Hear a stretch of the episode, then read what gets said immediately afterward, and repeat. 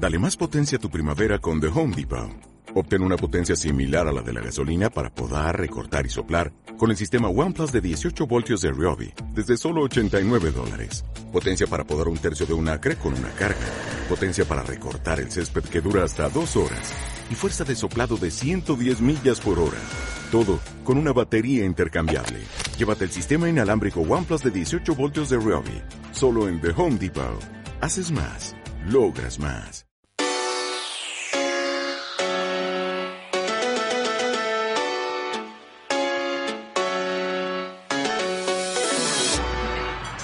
Muy buenas tardes, bienvenidos a esta sintonía informativa, este magazine de tarde, las tardes de Onda 7 Tenerife. Tenerife te escucha.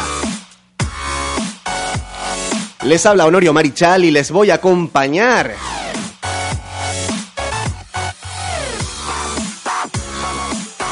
Les voy a acompañar durante esta hora de información de 4 a 5 de la tarde, de lunes a viernes, como siempre, como es habitual. En la 97.990.2 de su FM, la isla de Tenerife, norte y oeste de Gran Canaria, este de La Palma y este de la isla de La Gomera.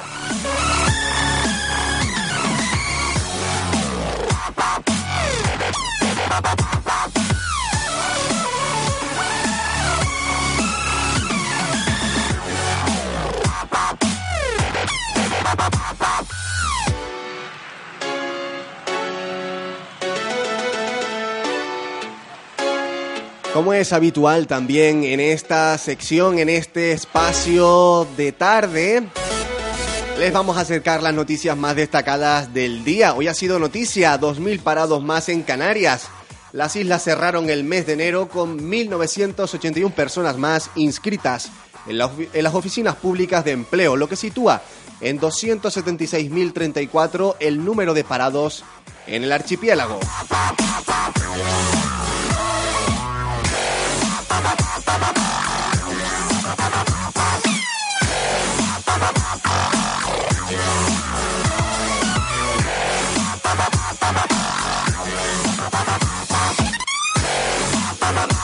¿Qué más ha sido noticia hoy? FEPECO tacha la moratoria de gran error y un atraso para Tenerife. Antonio Plasencia, presidente de la patronal, dice hay que dar al turismo lo que pida.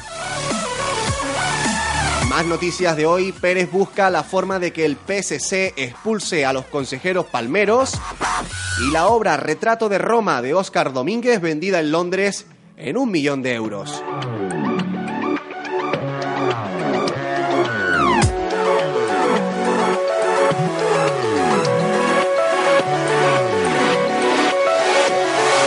Última noticia, aunque ya les diremos que está relacionada con lo que vamos a hablar la próxima semana. Hablaremos de la Catedral Lagunera. El obispo dijo hoy que convoca a un año jubilar y la peregrinación a la catedral. Lo que nos gustaría saber es dónde están los capiteles de la catedral. Hablamos de unos capiteles de cantería de Arucas que no están en la catedral y nos gustaría saber dónde están. Pero eso lo hablaremos la próxima semana. Ahora vamos con las noticias que se han generado durante la jornada de hoy. Es noticia que la Sociedad de Desarrollo programa 25 cápsulas del conocimiento hasta marzo. Durante el pasado año, 1.727 personas acudieron a estos talleres gratuitos impartidos en el Centro de Empleo Ireneo González de Santa Cruz.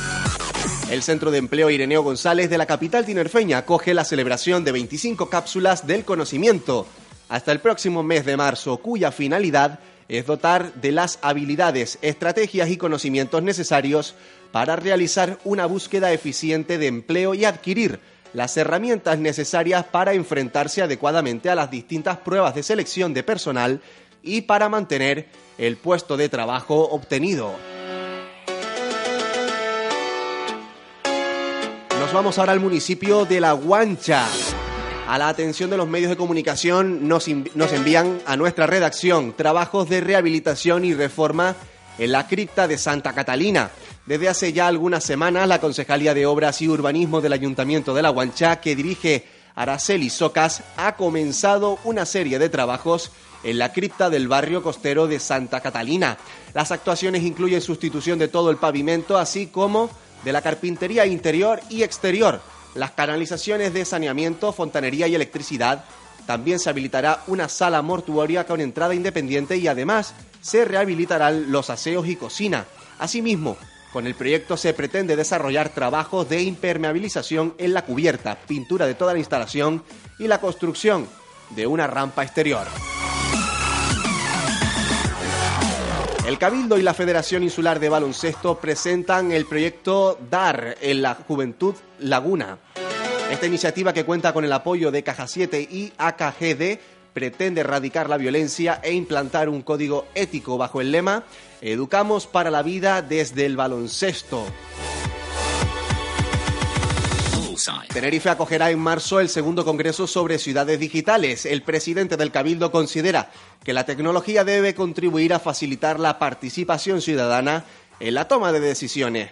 El presidente del Cabildo de Tenerife, Carlos Alonso, considera que la tecnología debe servir para facilitar la participación ciudadana en la toma de decisiones en sintonía con el modelo de gobierno abierto que el Cabildo lidera en Canarias.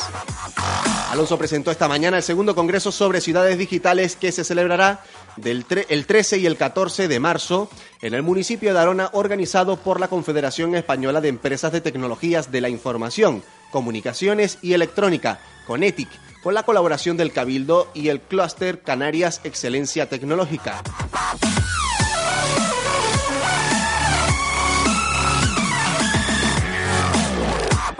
Nueva Canarias teme que un sector del gobierno tramitará la ley antidesahucios carente de presupuesto para que el Constitucional frene su puesta en marcha. Román Rodríguez se compromete con las plataformas de afectados por las hipotecas a estudiar sus sugerencias para mejorar la propuesta legislativa.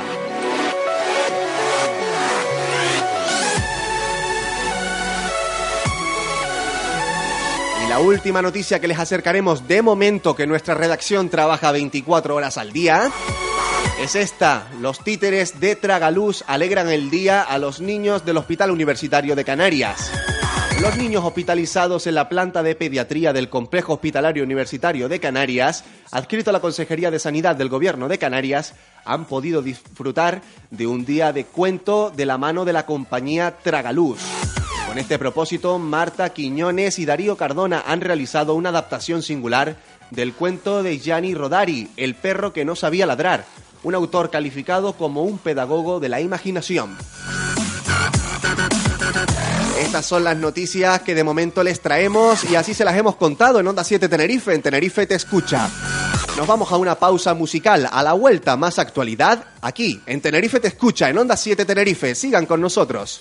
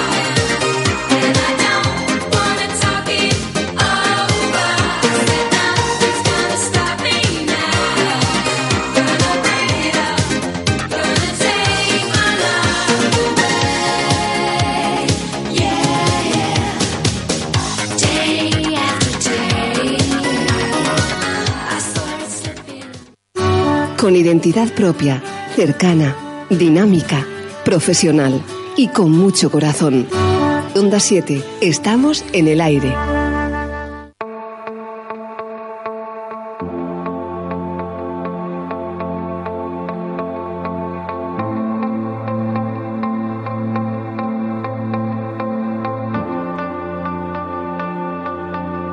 Lo cierto es que los ciudadanos estamos un poco cansados de que se nos tome el pelo, de que se hagan obras sin sentido, de que no se nos consulte, de que se falte a la inteligencia de las personas, de que se atente contra el patrimonio ya no histórico de la ciudad de La Laguna, sino el patrimonio universal, porque estamos hablando de una ciudad patrimonio de la humanidad declarada por la UNESCO. Estamos hablando de que se han hecho unas obras que han durado 12 años, que ya era hora de que culminaran, en la ciudad de La Laguna, en la, en la Catedral Lagunera, y una catedral que ha costado casi 20 millones de euros, pero que para sorpresa de los ciudadanos cuando entramos nos hemos encontrado con un templo desnudo, desnudo de su patrimonio. Ya no hablamos de las losetas rotas porque los edificios tienden a sentarse, ni de que cayeran martillos sobre determinadas losetas que se ve claramente que fueron rotas durante las obras. Hablamos de que faltan los capiteles de la catedral, que estamos hablando de cantería de Arucas eh, y faltan, no se sabe dónde están esos capiteles. Eh, no entendemos por qué se ha hecho una carpintería de aluminio tan fea, no entendemos, y estamos hablando de que ha costado casi 20 millones, no entendemos tampoco por qué esos cristales de colores, no entendemos por qué se ha roto el estilo neoclásico de la catedral haciendo unas cubiertas neogóticas, no entendemos, no entendemos por qué ese hormigón visto tan feo, no entendemos por qué ha costado tanto dinero esa catedral y por qué la han dejado así. Eh, al igual habría que hablar del obispado, del trajín que se tenía dos días antes y está perfectamente documentado. Eh, también deberíamos hablar eh, de lo que sucedía en el seminario viejo con las vigas de tea que cortaron y se llevaron y tuvieron que volver a reponer por el escándalo que se formó. Tampoco te podemos olvidarnos de, de la iglesia de San Agustín quemada y a dónde fue todo el dinero que se tenía que haber invertido ahí. Tampoco hablamos de cuando se quemó el obispado y todos los lagares de tea que se desmontaron en La Palma y fueron donados al obispado. No entendemos muchas cosas los ciudadanos y no entendemos qué está pasando con nuestro patrimonio. Pero la próxima semana en Tenerife Te Escucha haremos un especial y vamos a hablar con muchas personas porque afortunadamente dentro de la iglesia existe gente seria con la que se puede hablar como es don Julián de Armas, el deán de la catedral y hablaremos también con, expertos de la universidad, hablaremos en calidad de arte. Hablamos de arte, no hablamos de, la, de cuestión religiosa. Esto no es una crítica religiosa, estamos hablando del patrimonio artístico de esta ciudad y de lo que están haciendo. Nosotros continuamos en Tenerife Te Escucha, en Onda 7 Tenerife.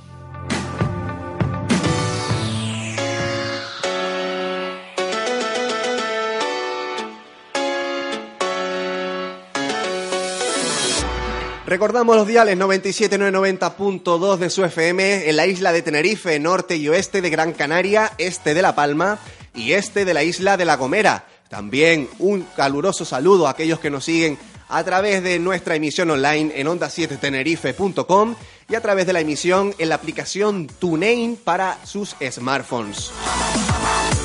Estos móviles inteligentes que ya no podríamos vivir sin ellos, que cada día aparecen más y más y más.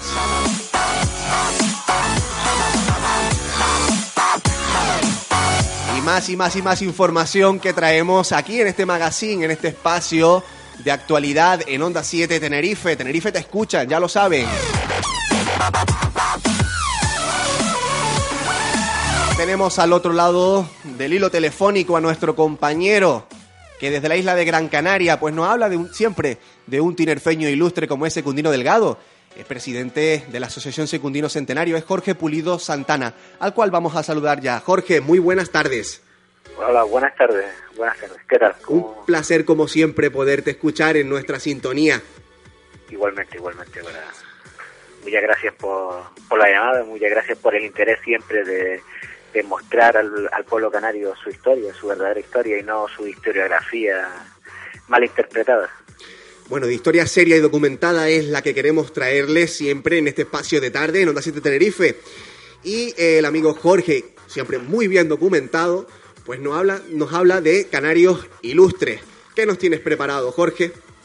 Bueno, si me, si me permite, para empezar, pues es que la última vez ya comentamos que era principio de enero, que era el, año del centenario del fallecimiento de, Nicolás Esteban y Murphy. Sí, señor. Eh, bueno, hoy, hoy he tenido la noticia que, que la asociación que, que muy bien dirige y, coordina Nicolás Reyes, una persona entregada y activa a favor de de que, la, como decía antes, que la historia de, de Canarias, del pueblo canario se conozca, tiene un, dos actos previstos para este mes, porque el, si no digo el 17 de febrero se cumpliría el 176 eh, aniversario del nacimiento.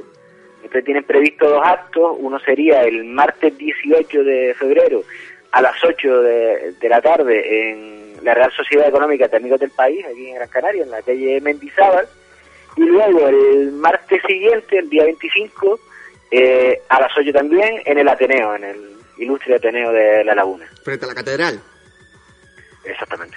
Bueno, hablamos de... históricamente, que también algún día tendremos que, hablar de él, porque fue el primer sitio donde ondeó una bandera, una bandera con simbología canaria con, y con lo que representa el, la gana, las ganas del pueblo canario de, dirigir su, destino. Eh, hablamos de, esos actos previstos del compañero Nicolás Reyes, es presidente de la Asociación Sociocultural Nicolás Esteban y Murphy. Invitamos a la gente a participar en esos actos que están previstos en la Real Sociedad Económica de Amigos del país, en Gran Canaria y aquí en el Ateneo. Invitados quedan. Luego recordaremos las fechas para que la gente tome nota, que cada día son más los que nos escuchan, Jorge. Sí, me alegro, me alegro. Yo, que el trabajo el trabajo suyo es, siempre ha sido importante y ahora en un medio en medio como este pues llegará a bastante más gente y poco a poco irá irá calando el mensaje que, usted propone. Jorge, celebrábamos, eh, conmemorábamos eh, una efeméride el 30 de enero, cada 30 de enero se conmemora la fundación del Partido Nacionalista Canario en Cuba, ¿cierto? Sí, sí, bueno, es el aniversario de de la Constitución, no, no de la existencia, porque por distintas razones el, el Partido Nacional Canario no ha podido llegar eh, hasta ahora, pero eh, bueno, incluso teniendo un, un un, de nombre, no, ha, no, no es el mismo partido, evidentemente. Incluso en las épocas de, de a partir de los años 20, a finales de los años 20 hasta el 80 y pico, tampoco existió el Partido Nacionalista Canario en sí. es de el, 90 aniversario de la Constitución. 90 aniversario de la constitución de, ese Partido Nacionalista Canario eh, en Cuba que no tiene continuidad histórica eh, y no tiene nada que ver. Desafortunadamente no, el Partido Nacionalista Canario de Cuba es un partido que desde el, minuto uno, desde incluso desde que se genera la el, el circular número uno que le da lo constituye como partido ya proclama eh, la independencia de Canarias con, unos ideales claros en ese sentido.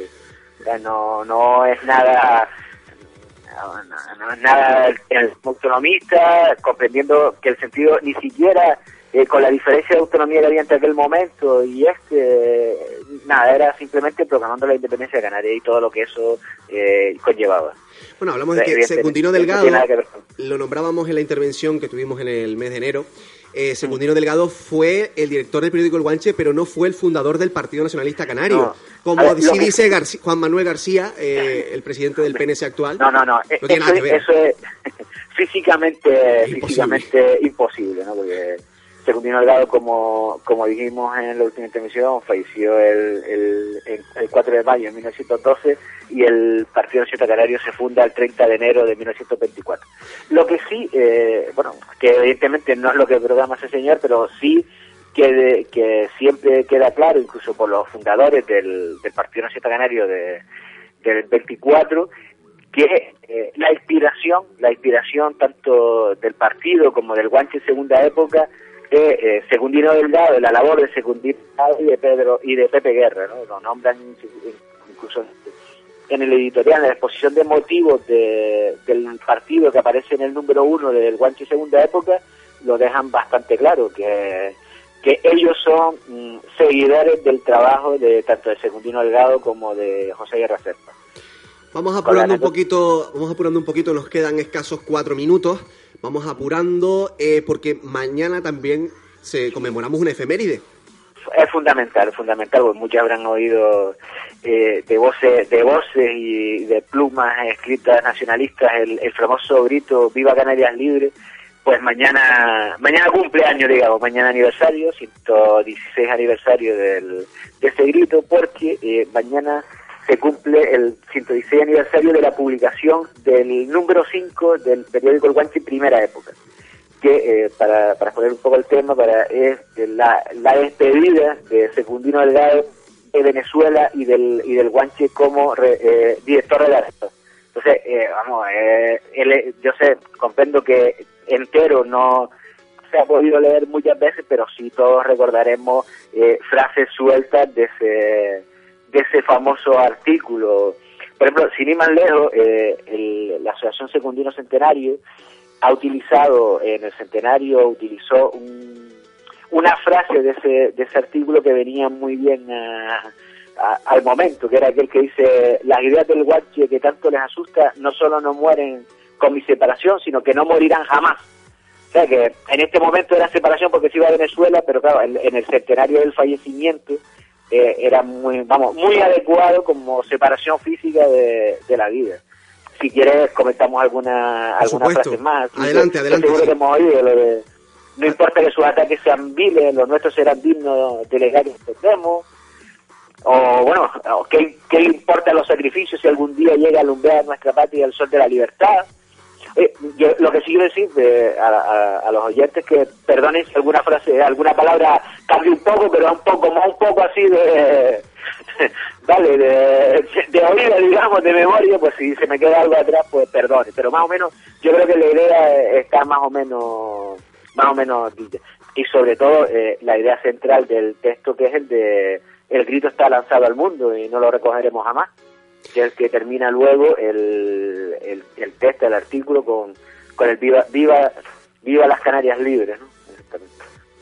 Eh, hablamos también de rotativas canarias, estamos hablando, nos estamos remontando hace mucho tiempo, más de un siglo. Eh, afortunadamente eso ha quedado plasmado gracias al papel, gracias a las universidades canarias que tienen eh, toda esa prueba documental en sus archivos y podemos consultar están ahí. Es un trabajo que viene desarrollando el amigo Jorge Pulido, que desinteresadamente eh, comparte con nosotros. Otro periódico también que hay que destacar es el TIME, ¿verdad? El TIME, evidentemente, que este año, el 2013, el, año pasado cumplió el sesquicentenario. Lo que pasa es que, desafortunadamente, salvo medios como el suyo, todas estas cosas que uno que uno puede trabajar está muy limitado a la hora de, exponerlo. Gracias, oye, digo, y agradezco muchísimo a los a los medios que siempre colaboran sacando, dando, dan, difundiendo nuestra, bueno, nuestra humilde labor, ¿no? Pero bueno, sí, una, una hecho muy, muy importante el, el sesquicentenario del PIBE. También tuvimos el, el 23 de enero ahora el, número uno del Pacaguaré, que pasa, pasa, son anécdotas casi, cuando son hechos importantísimos en la vida de, nuestro pueblo. Y como decía, eh, incluso las universidades canarias con el trabajo de muchos investigadores e incluso no pueden llegar porque le recuerdo a sus oyentes que, que Bacaguaré, los, los únicos originales que, que hay de Bacaguaré están encerrados en, en Segovia, en, el archivo militar general del gobierno del, del gobierno de España, ¿no? del, Ministerio de Defensa del gobierno de España. La, la, cultura, la, la historia de, Canarias está así y vamos, y, y de, y de verdad, de todo corazón agradezco a los medios como, como el suyo que siempre nos dan esta oportunidad de, de poderlo difundir. ¿eh? Bueno, aquí estamos para colaborar y estamos para, para transmitir información y sobre todo información contrastada, Jorge. Nos hemos quedado sin tiempo, pero me gustaría volver a contar contigo la próxima semana, quizás el próximo miércoles. Cuando usted quiera, cuando usted quiera sabe que estamos a su disposición. Muchísimas gracias, Jorge, de verdad. gracias por tu tiempo. Venga, hasta luego. Escuchábamos a Jorge Pulido Santana. Presidente de la Asociación Secundino Centenario, este tinerfeño ilustre. Nosotros nos vamos a una pausa publicitaria y a la vuelta, más información. Aquí, en Tenerife, te escucha en Onda 7 Tenerife. No se marchen, sigan con nosotros.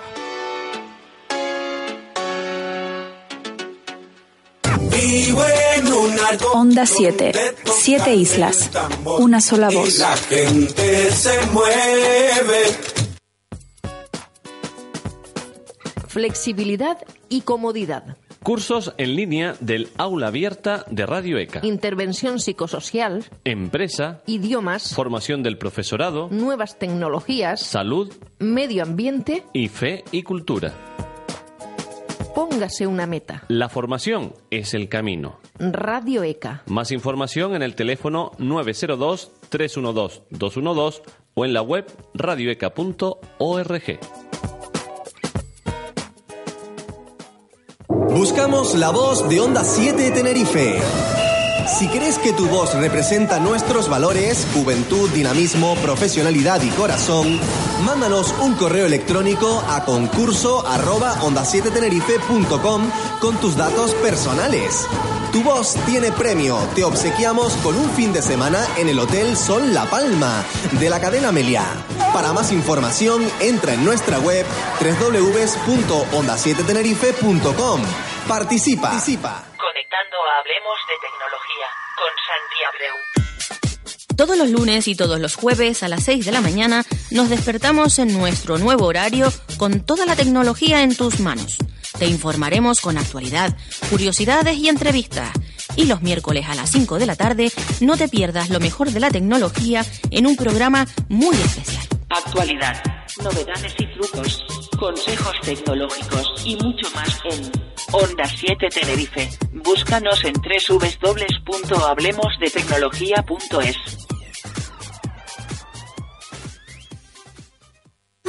Con identidad propia, cercana, dinámica, profesional y con mucho corazón. Onda 7, estamos en el aire.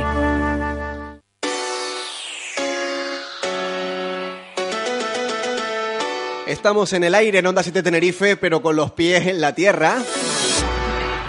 Haciendo radio en directo, que es lo que nos gusta. Porque ustedes se merecen un respeto. Y nos están escuchando en nuestros diales, la 97990.2, en la isla de Tenerife, norte y oeste de Gran Canaria, este de la isla de La Palma y de la isla de La Gomera. También a través de internet en onda7tenerife.com y a través de la aplicación TuneIn para smartphones. Dicho esta reta hila que ya nos la sabemos de memoria, pero que nos gusta recordársela de vez en cuando porque cada día son más los que se suman a esta sintonía de Onda 7 Tenerife y concretamente a este espacio de tarde. Tenerife te escucha.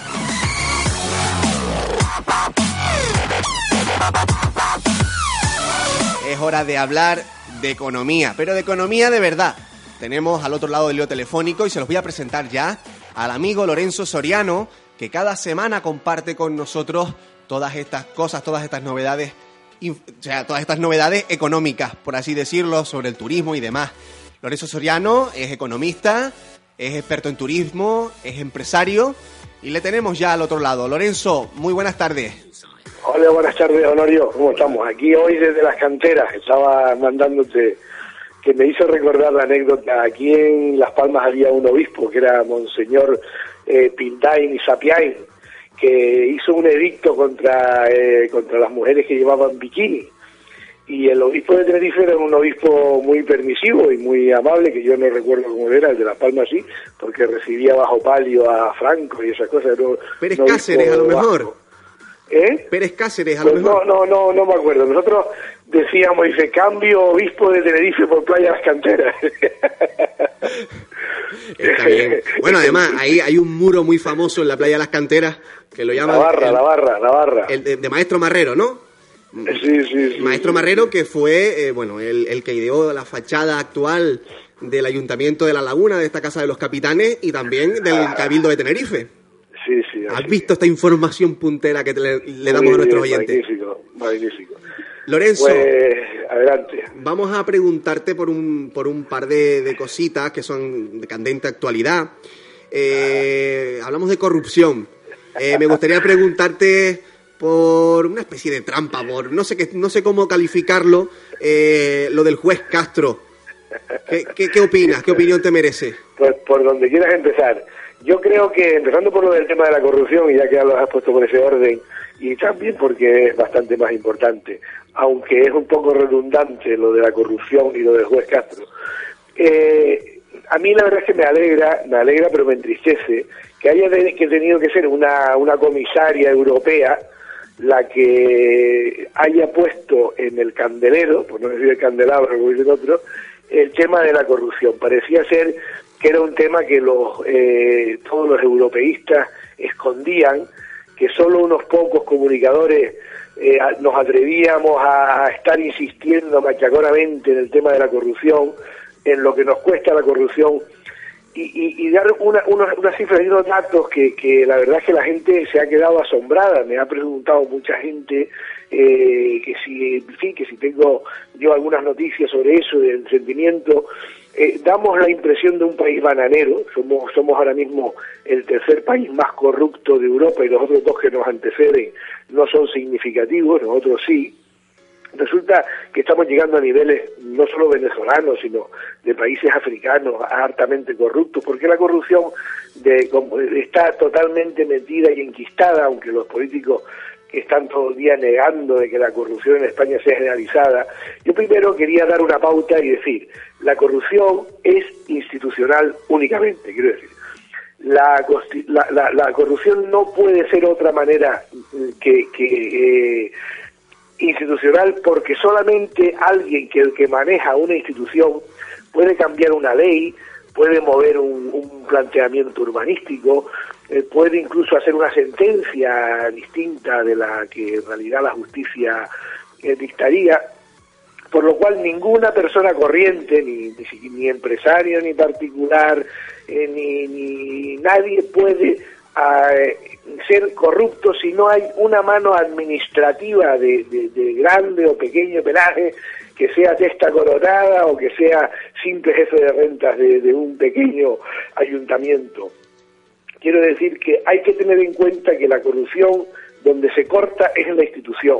Y como bien nos decía esa comisaria europea, solamente con el temor a unas fuertes penas por corrupción y a, una, unos eh, importantes y vejatorios juicios que, que lleven y condenen, como pasa en Estados Unidos, y que nunca más pueda ejercer eh, un político, un funcionario que tenga poder ejecutivo o que tenga algún poder de decisión, eh, jamás pueda volver a ejercer en ningún cargo público.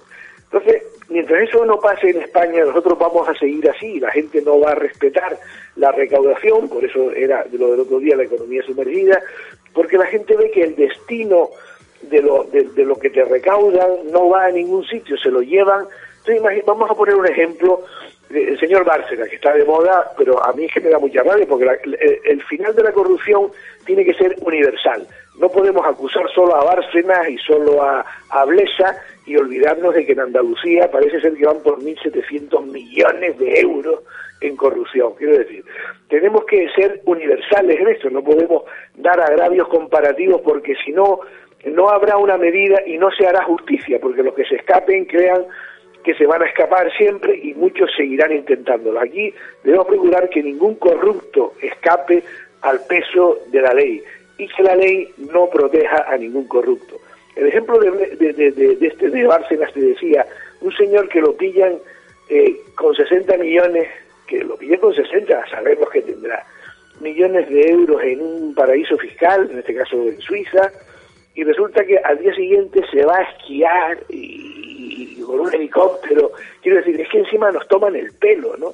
Esta gente de Andalucía que con, el dinero de los parados, con el dinero de la formación, con el dinero que la Junta les daba, se, se, se, se, atracaban a mariscadas, eh, se compraban de todo tipo de cosas.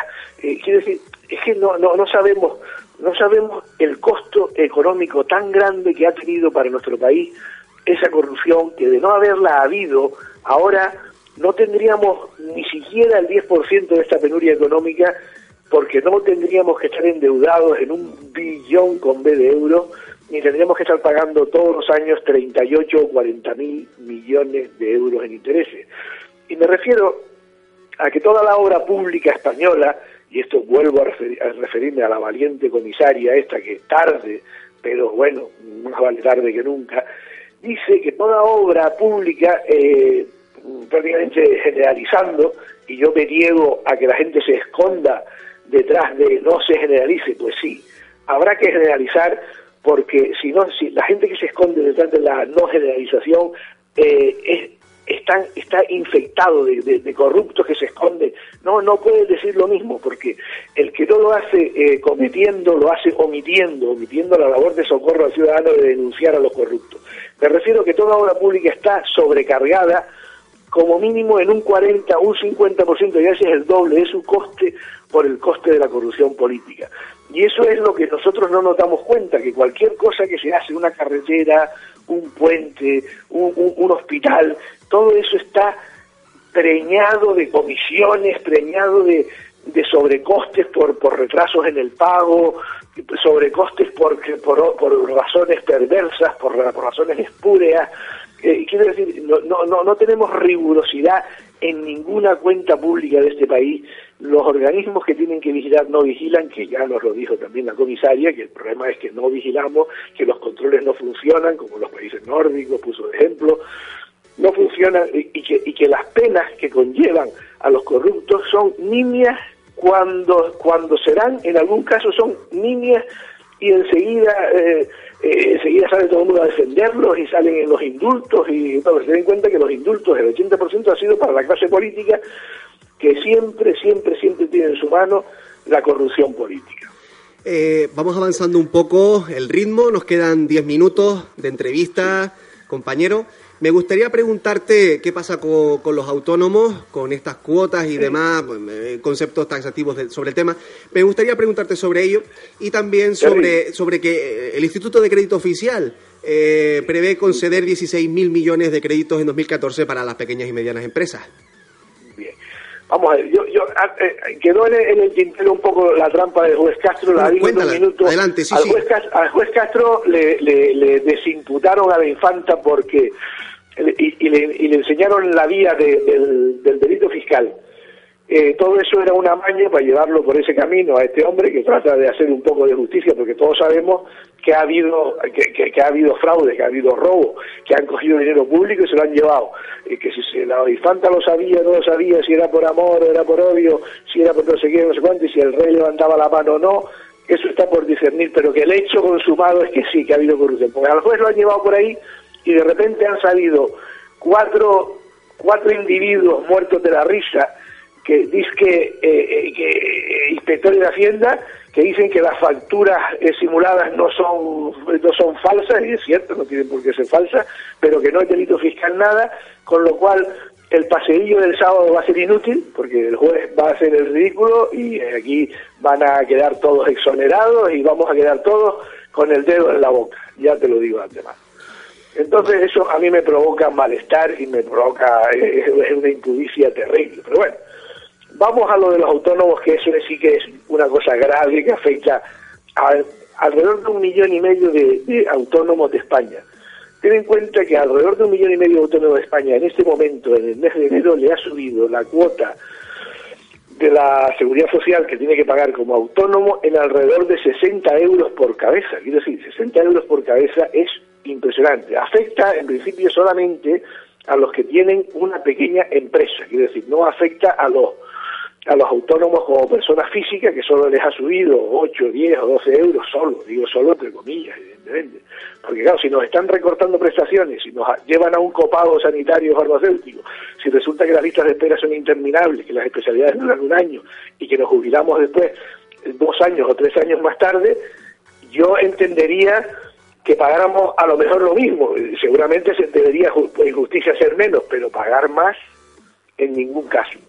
En, o sea, rebajando prestaciones y subiendo además es terrible. Y en cuanto a lo del ICO, eh, no creamos que lo del ICO es una lotería, que eso se apunta uno a ver si te toca. Para tú conseguir un crédito del ICO, tienes que, lo que llaman los americanos, cualificar para un préstamo. Eso de que fluir el crédito, aquí el que esté pensando que los créditos los van a dar los bancos al primero que pase por allí, está muy equivocado. Yo creo que no deben seguir esperando el maná del desierto, porque los créditos solo se los van a dar a personas que cualifiquen a unos intereses que ya verán que serán muy diferentes a los que estábamos acostumbrados a manejar, y aparte de eso, que las garantías que se nos van a exigir todas serán pocas porque las garantías de las propiedades de, las fábricas, de las industrias, de los talleres, están muy menguadas, las valoraciones ahora mismo están muy por debajo casi de la mitad de que se valoraba en su día, y creo que eso mm, eh, no debemos eh, eh, echar campanas al vuelo. Quiero saber quién va a acceder a esos préstamos de verdad, si es de verdad la pequeña y mediana empresa que podría necesitarlo. Yo no soy partidario de pedir crédito, yo soy partidario de la autofinanciación, siempre, a mí esto que estamos esperando un crédito, una subvención para poder hacer algo en la vida, creo que por mal camino vamos, pero en cualquier caso ya digo, eh, los créditos van a ser mirados todos con lupa y no se van a dar a trochimoche, o sea que mucho ojo con eso y que no pongamos mucha esperanza tampoco. Salvo que quieras añadir algo más sobre los autónomos, me gustaría hacerte otra pregunta. Sí, no, no, está bien. No sé si has podido leer, aunque estás allá en Gran Canaria, creo que se distribuye, eh, el diario de Pepe Guerra Serpa, fundado en La Palma en 1890, el diario de aviso. Abren, abren portada. Eh, Fepeco tacha la moratoria turística de gran error y un atraso para Tenerife. Bueno, en palabras de Antonio Plasencia, no te me arrugues, quiero darte la frase antes de, de, de, de nada. Hay que dar al turismo lo que pida, claro, lo, lo dice en relación, dice, hay que dar al cliente lo que pida si demanda hoteles de cuatro o cinco estrellas, hay que estar al servicio del turista. Sentencia a este hombre.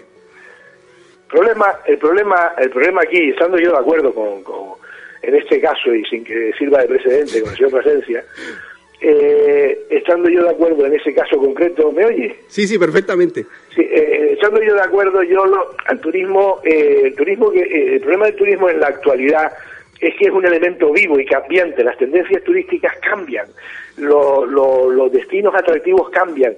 Y claro, eh, pretender pensar que vamos a acertar, cuando nosotros empezamos a, a planificar, que nunca se ha planificado en Canarias nada con respecto al turismo, en, en qué método a seguir, pues ya eh, eh, planes a 7, 8 o 10 años son muy difíciles de digerir porque el turismo es muy cambiante. O sea, quiero decir, nosotros debemos apostar sobre un riesgo, sobre un riesgo eh, que podamos correr, pero tenemos que apostar todos por una por, por, por un camino, por una vía y, estar todos en él. En ese, en ese momento que estamos viviendo aquí en Gran Canaria y hoy pues he tenido la oportunidad de, oír la sensación, creo que te mandé eh, el, el, comentario de los empresarios turísticos de Gran Canarios que están muy molestos por, por el tema de eso, que necesitan la, la, para rehabilitar, porque aquí se ha apostado más por el apartamento que por el hotel. Uh -huh. En Canarias hacen falta, en la, o sea, en la Canarias oriental hacen falta muchos hoteles porque hay mucho apartamento, mucho apartamento mal cuidado, mucho apartamento que se ha dejado morir y mucho y todo eso se deja morir y está mal cuidado. La gente ha sacado más o menos una rentabilidad de ello, pero eso afea mucho el paisaje, no, no es adecuado, la gente no es lo que demanda, solo provoca un turismo muy barato, pero es que además están esperando a ver si cae de la subvención para poder renovar con el dinero público. Y eso creo yo que es un pequeño disparate. Yo, que Dios me perdone y me perdonen ellos, pero claro, lo que no puede hacer uno es tener un negocio y pretender que después venga con dinero público a, a salvarle la vida, quiero decir. Yo creo que sí, que hace falta en dar lo que los clientes quieren, yo creo que Canarias debe eh, optar por la hotel, por el turismo de hotelería más que el turismo de apartamento, turismo de hotel. Eh, lo que ocurre es que la incidencia del todo incluido ahora mismo nos está haciendo mucho daño por dos razones. Primero porque Canarias no reúne las condiciones para un todo incluido adecuado, porque todo incluido es otra cosa, son grandes espacios, grandes resorts, con grandes playas privadas y con todos los servicios dentro de un hotel, porque fuera no es tan seguro. Y aquí el cliente puede coger un, un, un, coche y recorrerse la isla, sea, sea cual sea la que está, puede comer un pescadito arriba en el norte o puede comer un potaje en el sur, y sin embargo, con eso de todo incluido, le estamos reduciendo a que meterlos en unos hoteles que no reúnen condiciones de, de todo incluido, vuelvo y repito, y entonces claro estamos eh, distorsionando todo el turismo. Está, estamos tenemos un mezcladillo ahora mismo allí que es terrible. Yo tengo mucho miedo de cuando se vuelvan a abrir los mercados turísticos eh, el egipcio el tunecino. El tunecino está a punto de abrir. Ya, lo aviso el, el, de Túnez está a punto de abrir ellos han llegado a un acuerdo. Parece ser que Egipto también se consolida que en los próximos meses también puede abrirse. Y entonces claro ahí veremos de verdad si damos la talla o no en competir abierto y directamente con esos mercados emergentes que saldrán con unas ofertas increíbles. Bueno, Túnez parece que apuesta al máximo, no sé si estás al tanto, yo entiendo que sí, además eh, está muy bien puesto en política internacional. Eh, esta constitución es la más progresista de los países árabes. Es una, es una pasada, es que me, lo voy a decir en lenguaje coloquial, por, por la cantidad de derechos que se reconocen a las mujeres. es, bueno, es, tremendo. es que, claro, una república que se llame islámica de entrada, es muy complicado que sea república islámica a la vez, o sea, o sea república o sea islámica, o sea teocrática o sea república, porque yo entiendo, y Túnez ha hecho un gran esfuerzo, lo hizo, lo hizo, lo intentó hacer hace un año, eh, eh, por alguna razón se paró, pero ya vieron que ese era el único camino, y yo creo que Túnez va a resurgir con esa maravillosa constitución y puede ser un, ejemplo y un guía para muchos países musulmanes. Bueno, salvo que en, una, en uno, de los, uno de los apartados de la constitución, uno de los artículos, recoge que el presidente de la República tiene que eh, ser de confesión musulmana. Eh, salvo eso, eh, no tiene nada que envidiar la Constitución a cualquier constitución de un país de Occidente.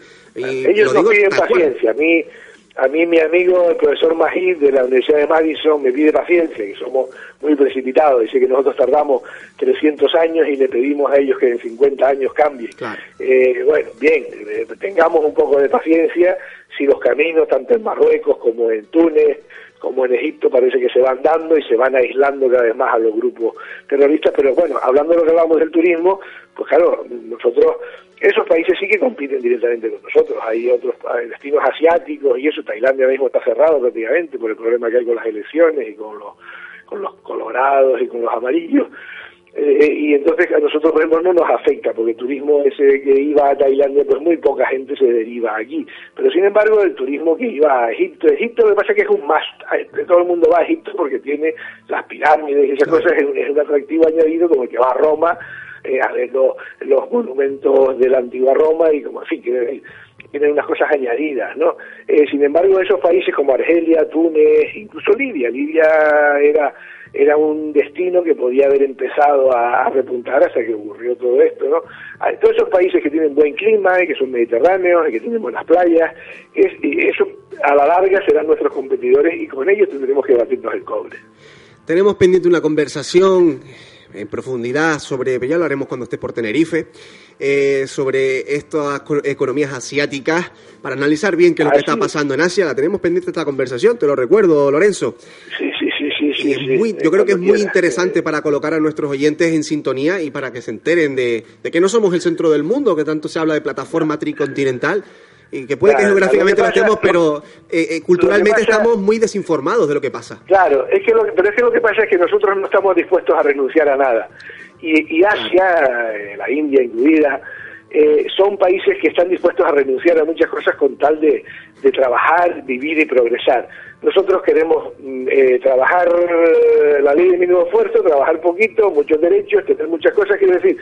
Pero claro, eso al decirlo así en frío puede parecer demagógico, pero es la realidad. Pero después el gobierno tiene que dejar de, de confiscarnos lo que ganamos en esos impuestos impagables para, para, pagarse ellos mismos sus canonjías y todas sus arbitrariedades que hacen. Entonces es un sistema muy difícil de romper. Ellos lo tienen ese sistema bastante roto, hay muy poca fiscalidad en los países asiáticos, una fiscalidad muy baja, la gente trabaja muchísimas horas y la gente trata de salir y hacerse rico o, hacerse próspero, por no, porque la palabra rico parece que resuena mal en, los oídos de cierta gente, cuando en otros países como América es, un signo de, de decir, hombre, pues este hombre ha trabajado mucho y se ha hecho rico. Aquí la gente quiere hacer, quiere ser próspero y, hacer, y no hacerse próspero.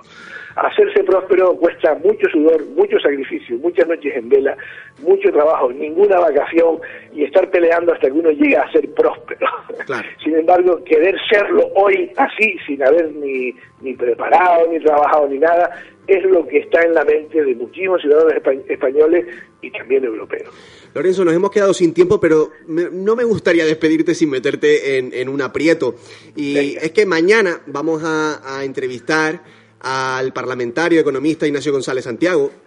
Y me gustaría eh, hacer, dejarte en el aire, ¿qué preguntas te gustaría hacerle? O sea, ¿qué, qué, te gustaría, que si tuvieras tú la oportunidad de hacer esa entrevista, qué te gustaría preguntarle a Ignacio?